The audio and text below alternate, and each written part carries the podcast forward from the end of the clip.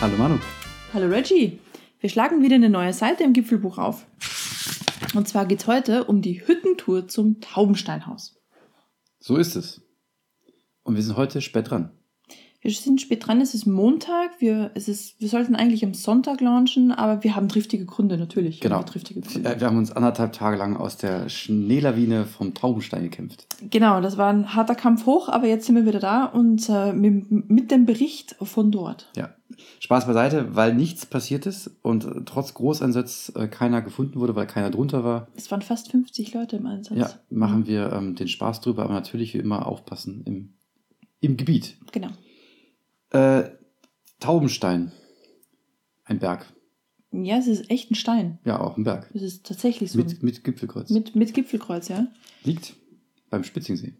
Mhm. Also ich habe ja nicht erkannt, weil er zugefroren und zugeschneit war.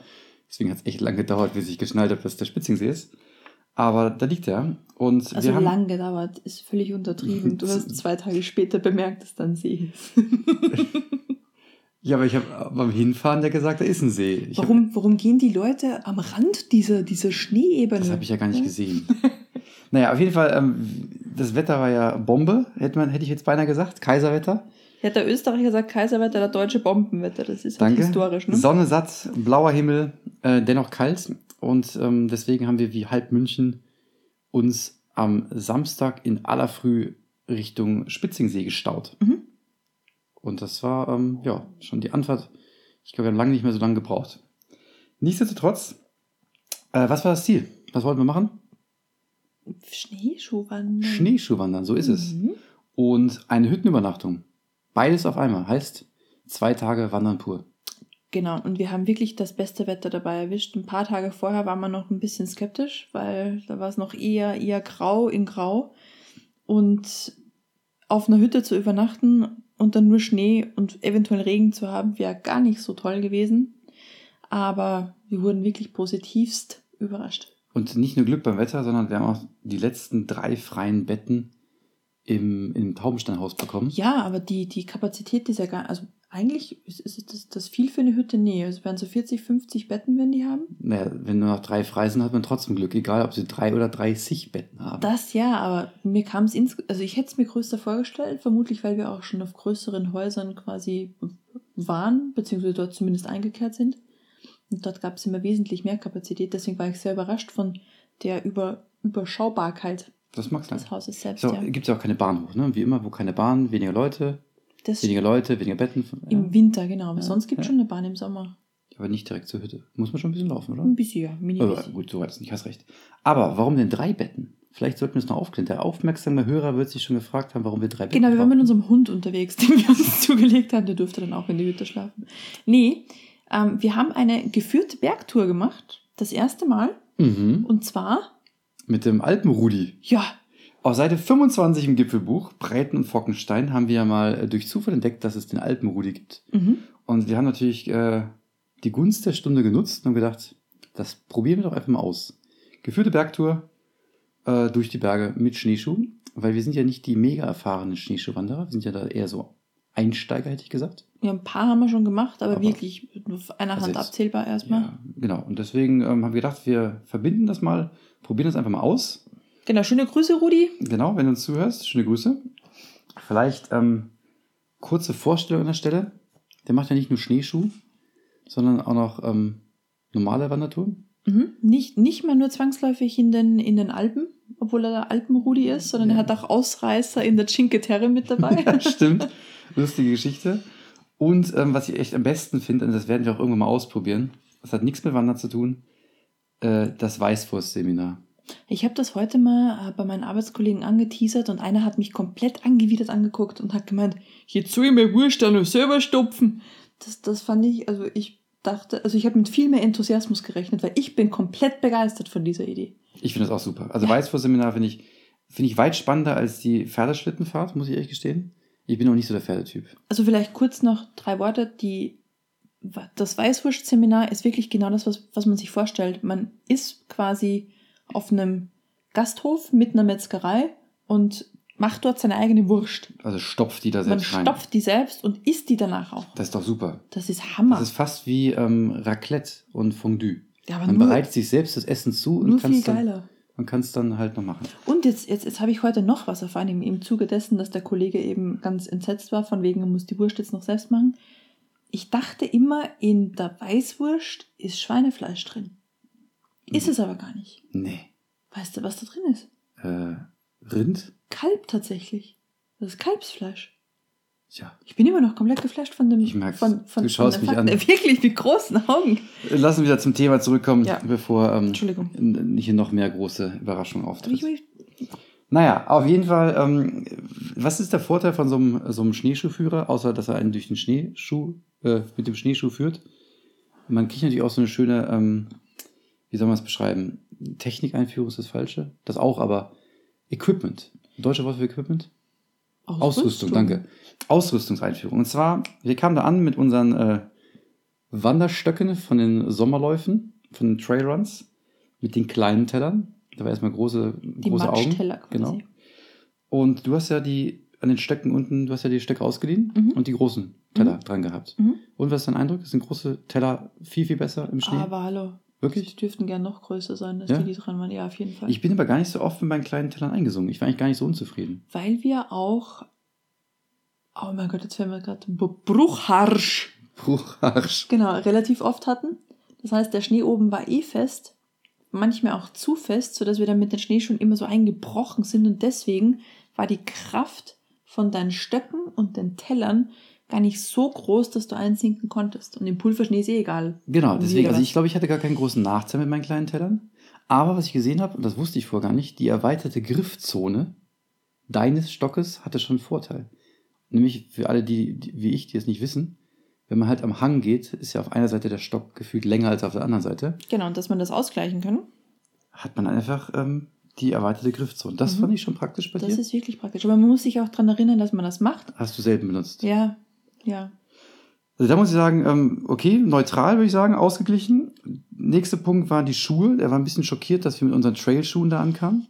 Also auch Genau. wenn wir Gamaschen dabei hatten. Und unsere Trailschuhe sind ja Unterknöchel, also nichts über Knöchel, damit man sich halt natürlich im Gelände freier bewegen kann, was auch heißt, dass man die Koordination braucht, nicht umzuknicken die ganze Zeit.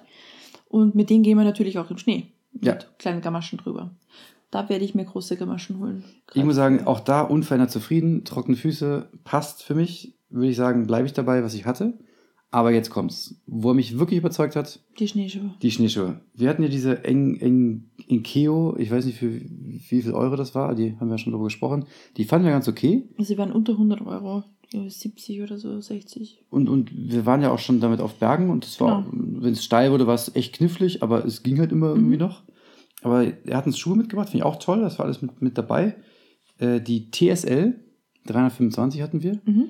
Ich würde sagen, hammermäßig. Also kein, also nicht, also es waren, es waren Weltenunterschied. Licht, Lichtjahre Unterschied.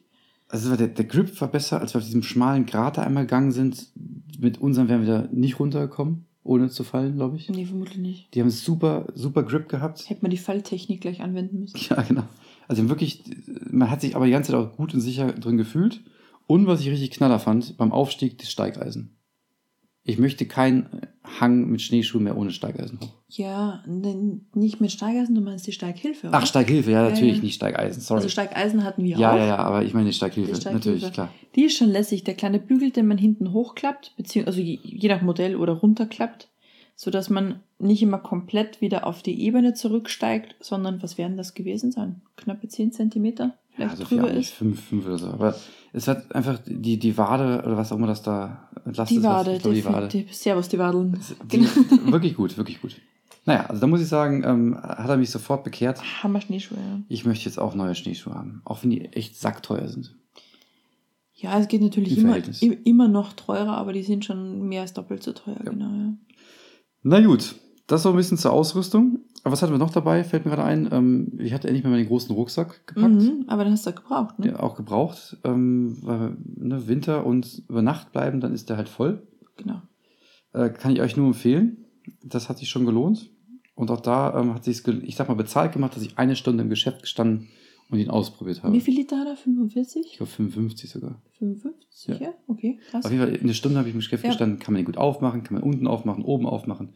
Wie viele Taschen hat das Ding und so weiter. Du hast noch dreimal wieder einen ausgepackt. Das auch. Es hat Mhm. sich echt bezahlt gemacht. Kann ich nur empfehlen. Vorausprobieren und dann kaufen, nicht andersrum. Aber kommen wir zur Tour selber. Es war ja boomvoll, wie wir gesagt haben, Auf der Straße. auf der Straße. Und aber auch auf dem Weg, nämlich zum Taubenstein, gibt es die Taubensteinbahn da hoch, die natürlich nicht fährt im Winter. Aber man kann da auch hochgehen. Und da macht sie halt so ein lokaler Führer, der sich auskennt, auch bezahlt. Der hat nicht ein kurzerhand einfach einen anderen Weg äh, vorgeschlagen. Genau, weil er gesagt hat, dort, wo wir sonst hochgehen würden, ist vermutlich, also da sind alle Leute hoch unterwegs. Und deswegen gehen wir einfach woanders. Und dort waren wir dann nahezu wirklich fast allein. Bei der ähm, alten Skipiste haben wir dann ein paar Leute, nee, eigentlich so eine Horde Kinder und Eltern getroffen, die sich da gerade mit, mit dem Schlitten ähm, abwärts ins Tal aufgemacht haben. Aber sonst haben wir eigentlich auf der Tour fast niemanden getroffen. Genau, wir sind über die, zum Haus. über die Maxel-Reiner-Alm äh, aufgestiegen, habe ich äh, gegoogelt, muss ich zugeben. Maxlereiner Alm, okay. Und vorher, also man kommt quasi an dieser spitzigen Alm vorbei, Mhm. ganz unten, und dann geht es oben über die Maxel-Reiner Alm. Und da war halt quasi wirklich keine Sau unterwegs. Nee, niemand. Und das bei so einem tollen Wetter ist schon, ist schon toll. Äh, und auch da macht es natürlich einfach bezahlt, wenn man jemanden hat, der, der ortskundig ist. Am Taubenstein haben wir dann Leute getroffen. Aber erst nachdem wir oben waren. Das war, glaube ich, der Matrix-Effekt. Komplett neu. Die haben gesehen, oh Scheiße, das fällt auf, wenn da niemand sonst ist Ja. bei so einem Wetter. Da schicken wir gleich noch irgendwie so eine Gruppe Tourengeher hoch. Das stimmt. Und da waren dann, zack, bevor wir Fotos machen konnten, Ja, waren dann gleich drei, vier Leute, Mhm. die sich da auch so lange niedergelassen haben, Sind noch nicht mehr bis wir weggegangen. gegangen sind. Oder so war halt der erste Gipfel mit Taubenstein äh, schon erreicht. Mhm. Muss sagen, war aber trotzdem anstrengend. Und sobald mir in den Schatten gekommen ist, war es noch echt kalt. Ja, es waren halt, das werden es denn gewesen sein, 8 Grad rum. In, in der Sonne wirklich sehr angenehm. Also krass, wie stark die Sonne schon wieder ist. Aber 8 Grad bleiben 8 Grad. Du hast recht, viel mehr hat es nicht gehabt. Am nächsten Tag war es allerdings wesentlich wärmer. Da hat's Ja. noch, ich weiß auch nicht, was, was, was das war. Da sind wir irgendwie aus der Hütte raus und mir hat nicht mehr gefroren. Und das ist echt schon, das ist ein Benchmark. Aber was ich hier klasse finde dadurch, wir haben ja durch, die, durch diese vielen verschiedenen Wege, die wir gegangen sind und ähm, die verschiedenen Wetterbedingungen, haben wir, ich glaube, auch echt viele Schneebedingungen gesehen.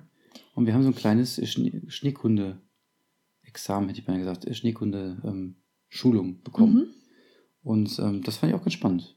Also was da irgendwie, äh, wo man aufpassen muss und wie sich der Schnee verhält und so und wie man auch am besten geht.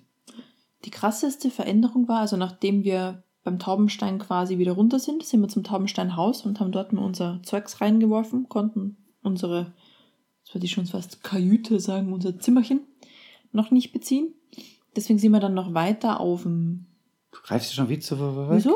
Was wir hast du denn? beim Taubenstein Häus- Häuschen angekommen. Doch, wir, Wir waren gerade bei der Schneekunde. Achso, ja, die Schneekunde haben wir später losgestartet, oder nicht? Ja, aber das wäre der erste Schritt schon. Aber gut, okay. Dann müsst du halt. Ich würde das thematisch vorgreifen, dass dieser Hang zum Miesing hoch so, also ich habe, ich hätte mir nicht vorstellen können, dass sich Schnee gefühlt von einem Meter auf den nächsten verändern kann. Und immer wieder. Und immer wieder. Dass der mal so bruchharsch sein kann, dann ist er komplett pulverig, dann wieder batzig, dann ist er wieder so komisch knusprig. Also das ist, es war, es war einfach unglaublich, wie sehr sich das verändert hat. Und das ständig und immer wieder. Hm, Mhm. so ist das mit Schnee in der Sonne. Ja, Haben aber jetzt gelernt. Da habe ich, Ja, also, da, hab ich- nee, hätte ich nicht. Habe ich, hab ich, vorhin, hab ich vorhin nicht gewusst. Ne? ich auch nicht. Ich würde gerne trotzdem was zum Taubensteinhaus Ja, sagen. unbedingt. Weil ich habe das ja vorher auf Google gesehen Mhm. und da war das so ein ähm, mehrstöckiges Gebäude Mhm. mit einer Treppe hinauf in den Eingang. Und ähm, als wir da ankamen, war alles ebenerdig. Ja, im Winter bauen die immer das oberste Stockwerk ab. So sah es aus. Und man, man konnte einfach ebenerdig ins Haus reingehen. Mhm. Und sie haben auch die Geschichte erzählt, dass die, die, die da angeliefert haben, mit den Skiern direkt in die Hütte gefahren Mhm. sind. Das fand ich sehr spannend. Also der Vergleich äh, Winter zu Sommer ist schon ähm, sehr amüsant. Aber was ich auch nicht wusste, dass die Tauben, das Taubensteinhaus, jetzt hätte ich bei gesagt Taubensteinhütte, ist ja eine Abwertung, oder? Taubensteinhaus, vielleicht im Haus? ähm, vom DAVs, also vom Deutschen Alpenverein, und dort ein Ausbildungszentrum für Lawinen Mhm. hat, macht, was auch immer. Und das erklärt, warum da ständig irgendwelche Leute rum rumgesprungen sind, die wie wild im Boden gebuddelt haben. Genau. Die haben nicht zufällig irgendwie Leute verloren beim Saufen oder so im Schnee verbuddelt, sondern das war schon ein geführter Kurs an der Stelle. Aber echt, echt super spannend zu sehen, wie so ein Kurs abläuft. Also die, Ja. die, waren, die waren ja in Ewigkeiten draußen. Das ging haben- auch auf Zeit, ne? Ja. Also Erster und dann Mhm. so weiter. Das ist schon. Wir waren echt unterwegs. Ja, man hat, man hat ja auch Druck, so jemanden Ja, zu finden genau. in der Lawine, ne? Drei bis fünf Minuten oder so, je nachdem. Fünf, zehn irgendwie maximal haben die gesagt, aber vermutlich kommt es auch darauf an, was, was für Art von Schnee das ist und so weiter und so fort. Ja, das ist schon, schon tough. Also gut, dass sie es üben. Mhm. Äh, aber war dementsprechend auch natürlich echt volle Hütte. Also War komplett voll, ja. äh, Nicht schlecht, muss ich sagen. Deswegen auch Glück, dass wir noch drei Plätze bekommen haben. Und ich war aber schon überrascht, ich war ja noch nie auf einer Hütte. Also zur Nacht. Ne? Ich war ja immer nur zum Einkehren. Äh, dieses strikte Regelwerk auf Hütten hat mich Mhm. schon ein bisschen überrascht. Bezug des Zimmers erst ab 17 Uhr. Vorher, Strich 17. genau, vorher kein, kein Betreten. Und auch dieses, dieses klare mit dem Rucksack nicht in die Stube hinein. Dann standen aber trotzdem welche mit dem Rucksack drin. Und so weiter. Also hat, hat mich schon ein bisschen überrascht, dass es da so, so streng zugeht. Aber vielleicht ist es auch nötig, weil sonst ist da vielleicht Chaos und Anarchie. Und alle tragen den nassen Scheiß mit rein. Mhm. Aber ich muss schon sagen, dass ich froh bin, dass wir nicht im Bettenlager äh, übernachtet haben, sondern nur in einem Fünferzimmer. Dein Gesicht, dass du dieses, also als, als, als du quasi die Erkenntnis hattest, was ein Bettenlager ist. Ja? Ich weiß nicht, was du dir da vorgestellt hattest. Äh, gar nichts. Ich habe einfach gedacht, ein Bettenlager. Ja, natürlich. Das, ich habe einfach gedacht, das sind so wie Wie so. ein Schlafsaal oder was? Ja, wie, wie man das so von so einer Schulfreizeit kannte. Da sind also ähm, Stock, Stockbetten. oder? Stockbetten, aber halt drei oder vier. Und nicht zehn oder 15. Das ist eine Fläche mit einer fetten großen Matratze und dann liegt sich einer neben den anderen. Das ist ein Bettenlager. Ja, habe ich irgendwie nicht so ganz ähm, auf dem Schirm gehabt. Deswegen war ich Ja, froh, dass wir in diesem Fünferzimmer äh, noch einen Platz bekommen haben. Mit Akustikuntermalung nachts. Also hatten wir jetzt nur einen Schnarcher, nicht irgendwie zehn Zehn. Schnarcher, die sich dann gegenseitig noch hineinsteigern. Nee, also da war ich schon, ähm, da war ich ganz froh. Aber deswegen Oropax mitnehmen, ganz Mhm. wichtig. Und äh, auch da, weil da hat ja einer ähm, sich ein bisschen echauffiert, hätte ich beinahe gesagt. Man sollte nicht erwarten, dass man auf so einer Hütte duschen kann. Ja, also da gibt es auch kein, kein, kein Frischwasser an der Stelle. Also man, man zahlt auch für das Trinkwasser, was man zapft. Deswegen, in, in, in welcher Welt habe ich da dann Duschwasser? Zu, zur Verteidigung, ähm, die sind halt im Winter nicht an die Bahn angebunden. Die müssen Mhm. alles, was die da haben, hochtragen. Ja. Und deswegen ist natürlich alles äh, ein rares Gut und wird auch dementsprechend teuer entlohnt. Aber Bier ist billiger als Wasser. Also haltet euch echt am Bier fest. Ja, das ist schon ganz gut. Mhm. Aber ähm, eine weitere Sache, die ich gelernt habe, die ich vorher auch nicht wusste, also vielleicht für, für viele, also das ist selbstverständlich, aber für mich einfach nicht, weil ich ja noch nie auf einer Hütte übernachtet habe, das Gästebuch. Mhm. Dass man sich nicht nur einträgt, sondern auch schreibt, wo man als nächstes hingeht. Falls nämlich man dann doch irgendwie verschüttet wird, dann haben sie wenigstens eine Idee, wo man war. Genau. Finde ich eine tolle Idee. Smart, ja. Ich frage mich nur, wenn man eh maximal 15 Minuten Zeit hat, ob das noch relevant ist. Also ne, dann höchstens, dass sie dann früher. Vielleicht wissen die dann, wo die hin wollten, wo die herkamen. Hm, Drei Wanderer vom Taubensteinhaus im Frühjahr in der Lawine gefunden. Oder so, weiß ich nicht. keine, Ahnung, kann natürlich sein. Naja, ähm, was ich aber natürlich schon, äh, da- darf man darüber sprechen, über den Kritikpunkt der Hütte? Freilich, warum nicht? Die Hüttenwirte waren ein wenig gestresst, würde ich sagen. Unentspannt. Unentspannt. Und ich verstehe es, wenn tausend Leute mit tausend Wünschen ankommen und ähm, natürlich den Ablauf stören. Die machen das aber nicht aus Böswilligkeit. Ein kleines, freundliches Lächeln und entspanntes Verhalten würde, glaube ich, allen Beteiligten gut tun. Also ich fand es tatsächlich, habe ich aber schon gesagt, überhaupt nicht super unangenehm, sondern es ist so die, die bayerische Grantigkeit, würde ich sagen. Der Grantler. Ja, Also ich fand es ja wirklich schön, muss ich sagen, aber halt, das war einfach, ähm, so, wenn, wenn ich ein Haar in der Suppe suchen müsste, dann, dann ist es das. das wäre Okay. das Haar. Naja, Aber Das ja, war trotzdem ein toller Aufenthalt. Ähm, das Essen war echt gut. das Essen war wirklich gut. Mhm. Ich fand es auch urig, als kaum war dann irgendwann insgesamt die Hütte voll am Abend und ist auch warm und nicht mehr kalt wie vorher. Da war auch so gemütliche Stimmung. Man kam auch natürlich mit, direkt mit jedem in Kontakt. Äh, auch mit den Hamburgern, die ja in der Regel immer etwas länger brauchen, aufzutauchen. Ich gesagt, auch mit denen war eine lockere, lockere, lustige Runde. Und in der Hütte konnte man echt zugucken, wie die Temperatur hochging. Erst war es noch relativ frisch. Und mit den 40 Mann da drin hat man dann tatsächlich, weiß ich nicht, innerhalb von einer Stunde 5, 6 Grad mehr da drin. Ja. Echt spannend. Aber wir sind jetzt zum Wandern da gewesen und deswegen von der Hütte, du hast es schon gespoilert, auf zum Hochmiesing. Durchs, oh, jetzt muss ich nachschauen. Vorbei an der Klein-Tiefental-Alm. Kleine Tiefentalalm. Also war es wahrscheinlich das Klein-Tiefental, in dem die Klein-Tiefental-Alm Das ist, steht. jetzt, das ist jetzt harte Spekulation. Harte ne? Spekulation. Die aufmerksamen Hörer werden sich zwar nicht an das Klein-Tiefental-Alm, aber an den Hochmiesingerinnen von Seite 7 im Gipfelbuch über die Rotwand. Natürlich, das haben die sofort, also ich vor Miesing gesagt habe, hat es bei denen sofort geklingelt. So ist ja? es. Das ist Seite ist es. 7. Der Hochmiesing, nämlich mit seinen 1883 Metern, liegt nämlich gegenüber von der Rotwand mit ihren äh, 1884 Metern. Mhm. Und ich kenne da halt die Strecke aus dem quasi Frühjahr, Sommer. Und sie sieht schon ein bisschen anders aus, muss man gestehen. Ja, das denke ich mir. Der- Alles komplett zugeschnallt. Und der Aufstieg ist auch schon ein bisschen härter. Meter hoher Schnee liegt dort nach wie vor noch. Also so zwei, drei Meter, beziehungsweise mit, mit Schneewächten halt entsprechend dann höher. Also gigantisch, was da gerade noch rumliegt an sich. Aber ja, natürlich ist der Weg dann anderer.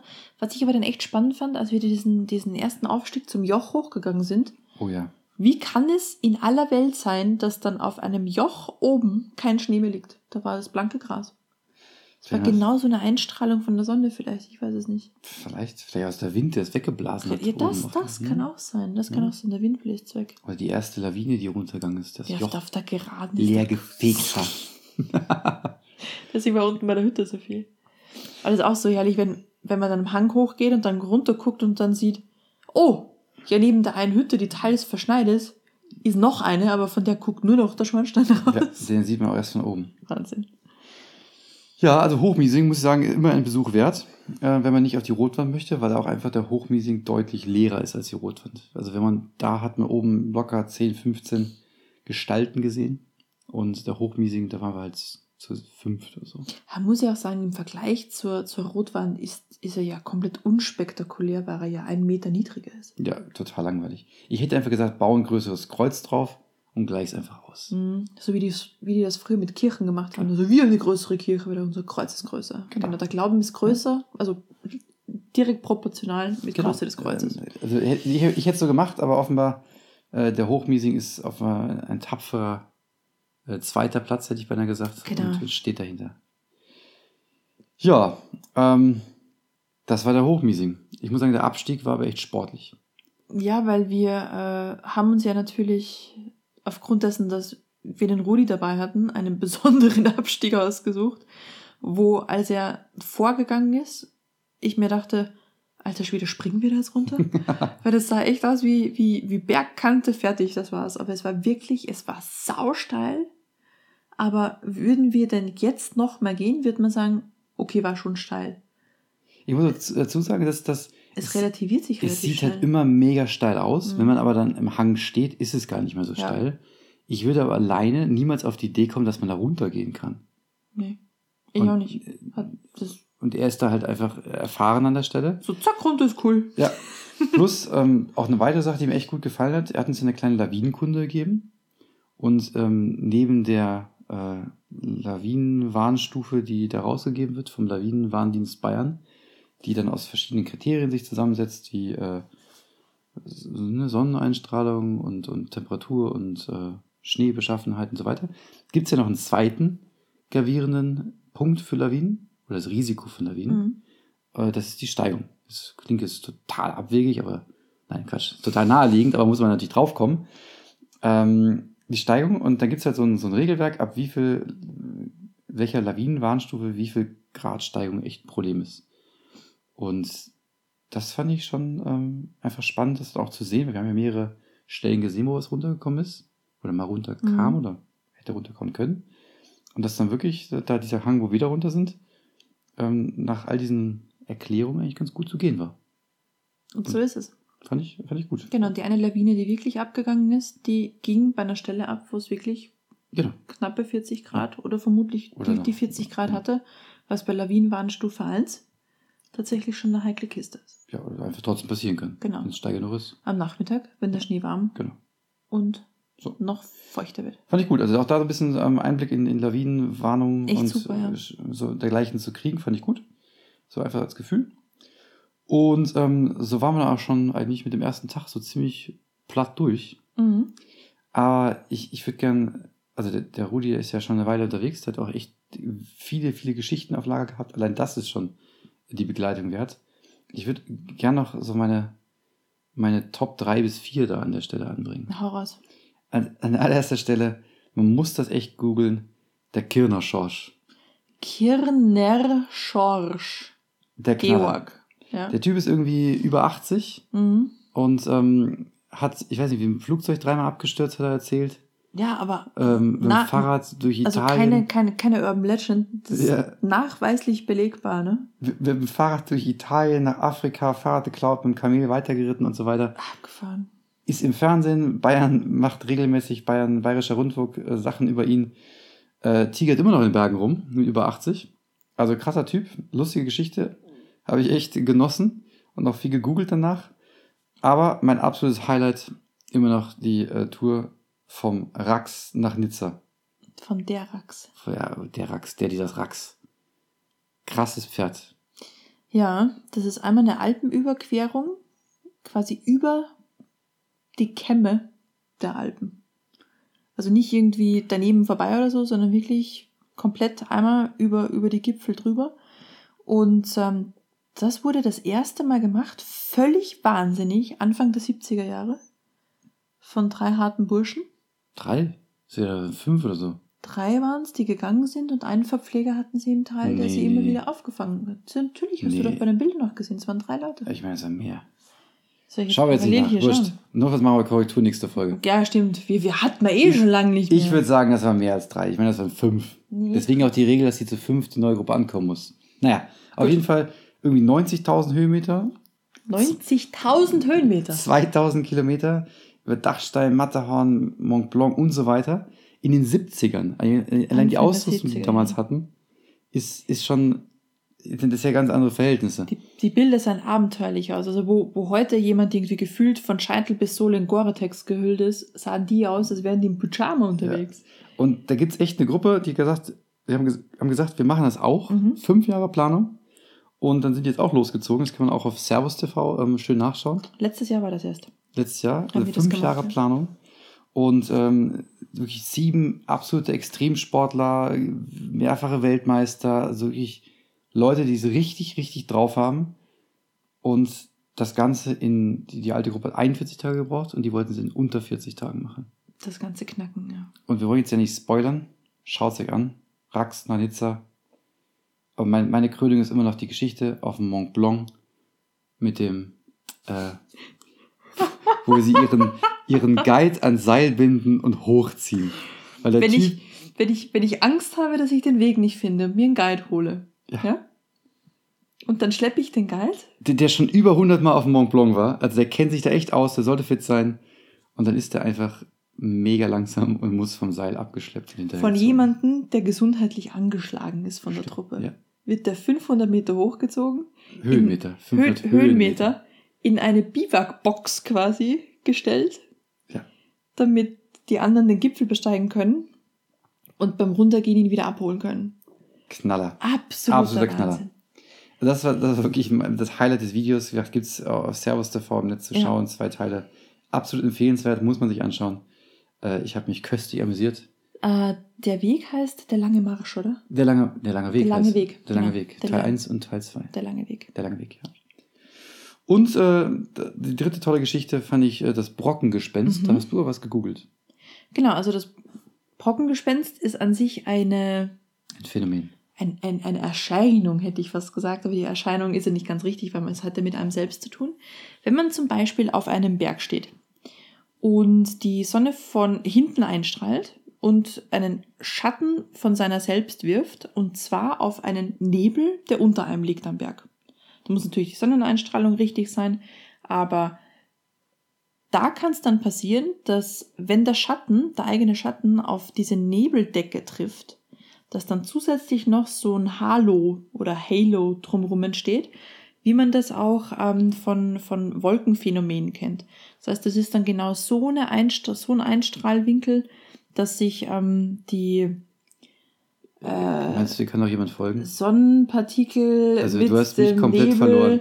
Egal, jedenfalls schaut so aus, als hätte man einen Heiligenschein um einen drumherum, der aussieht wie ein Regenbogen. Ich, ich, also, du hast mich verloren, muss ich sagen. Ich würde einfach sagen, googeln. Man hat einen Heiligenschein um sich rum, auf diesem Schatten, auf der Nebeldecke, der aussieht wie ein Regenbogen. Genau. Genau. Trotzdem einfach mal googeln. Optisches Phänomen. Ja. Sieht Lang, hammermäßig aus. Und das Brockengespenst ist wohl, äh, sagt die Überlieferung, von Goethe höchstpersönlich so genannt worden, weil der Brocken ist ja, genau, Bibi Blocksberg, jeder kennt es. ja, das weiß ich nicht genau, von der hat nämlich der Goethe abgeschrieben, den Faust. Genau, ne? der- der- Mit dieser Walpurgisnacht. Der Faust ist eigentlich eine Copy, eine, eine, ja, eine. Kopie von ähm, Bibi Blocksberg auf dem Brocken. Genau. Wie hieß er? Der? Was? Der Berg. Der Brocken ist der? Der Brocken. Nee, Der Blocksberg. Der Blocksberg. danke. Deswegen ist er Bibi Blocksberg. Mein Gott, wo hat sie denn ihren Namen?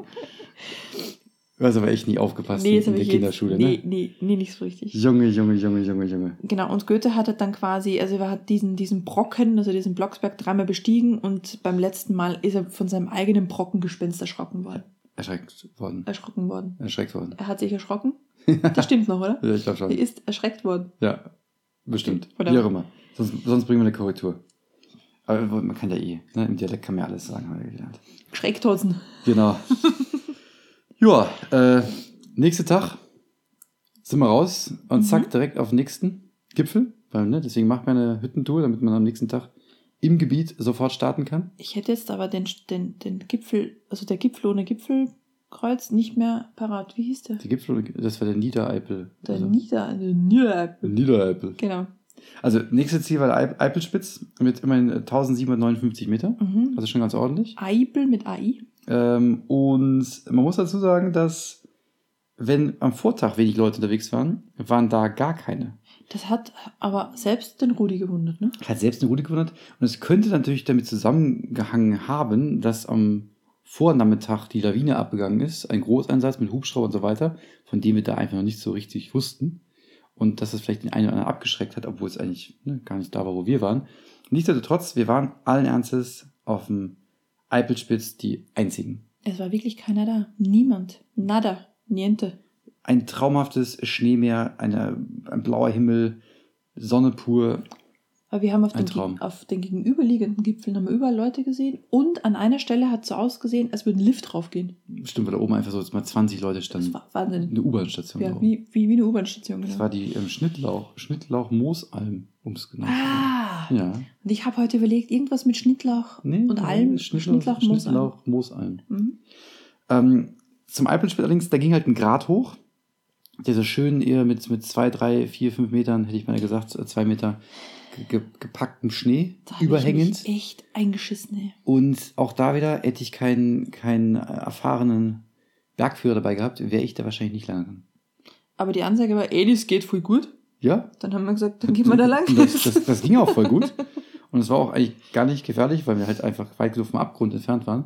Und wir dann auch eine Falltechnik beigebracht bekommen Genau, haben. auch das, alles, alles inklusive. Und ja, mit, den, mit diesen Schuhen war es auch echt gut. Also mit unseren Schuhen hätte ich es nicht gemacht, mit Nee. denen war es echt gut. Auf keinen Fall. Und dann kam aber für mich noch äh, der Knaller, als auf einmal über diesen Abgrund gefühlt Der senkrecht war. ein Ski hervorlugt. Ja.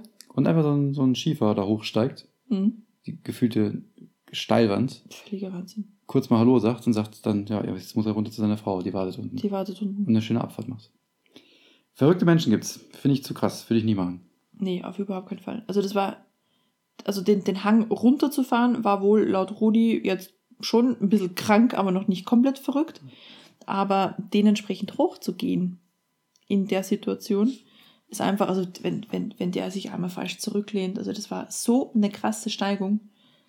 Der hat sich mit seinen Skiern quasi hochgezogen. Der hat immer einen Ski dann wieder in den Schnee gerammt und zieht sich hoch. Ja. Und wieder einen Ski in den Schnee und zieht sich hoch. Absolut. Und da muss er ja nur so, so ein Ding mal abbrechen, so ein Ja, Brett. Dann ist er auch und- weg. Tschüss mit. Naja, unten hatte seine Frau gewartet. Insofern runter kommt er auf jeden Fall. Nur wie. Auf Ski oder mit dem Ski. Ich würde das nicht machen.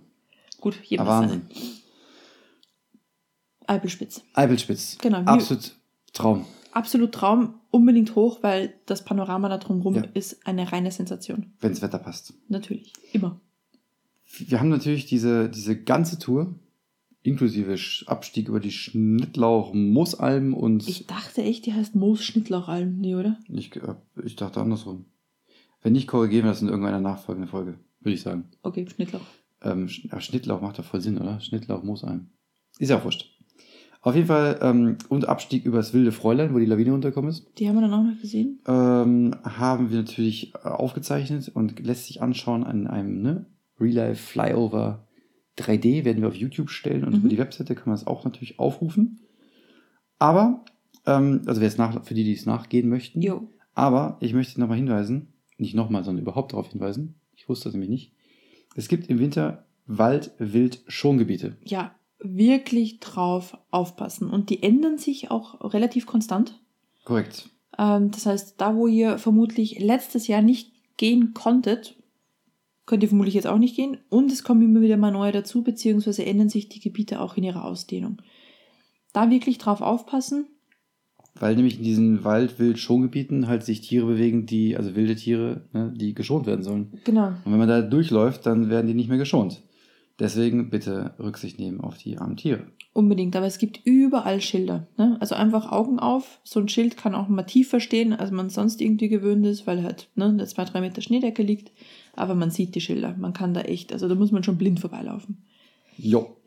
Da aufpassen und ähm, der Natur zuliebe einfach mal ausweichen oder eine Alternativroute nehmen. Aber es gibt eine großartige Karte vom DAV, wo, ähm, also von, von den unterschiedlichen Gebieten, wo die auch immer eingezeichnet sind, die Schongebiete. Deswegen kann man sich da auch ganz gut drumherum bewegen. Aber wie gesagt, diese Karten können sich ja ändern. Also wenn die jetzt fünf Jahre alt ist, die ihr habt, dann ist Genau. die vielleicht einfach nicht mehr aktuell. Definitiv eine neue Einfach vorher mal gucken. Oh. Ja, und dann ähm, tut man auch den Tieren einen Gefallen. Mm, auf jeden Fall. Ich habe eine abschließende Frage. Du hast eine Frage. Ich habe eine abschließende Frage. An wen genau? An mich? An, an dich. An mich, ja? Wanderführer?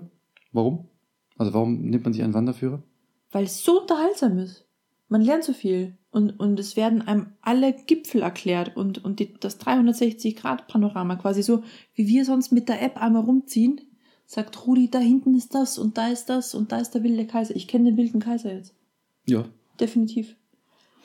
Ähm, ja, das ist auf jeden Fall ein Argument. Mein, mein Haupt, also für mich persönlich ist das Hauptargument, wir haben ja vorher, ich weiß nicht, fünf, sechs, sieben, acht Schneeschuh-Touren gemacht.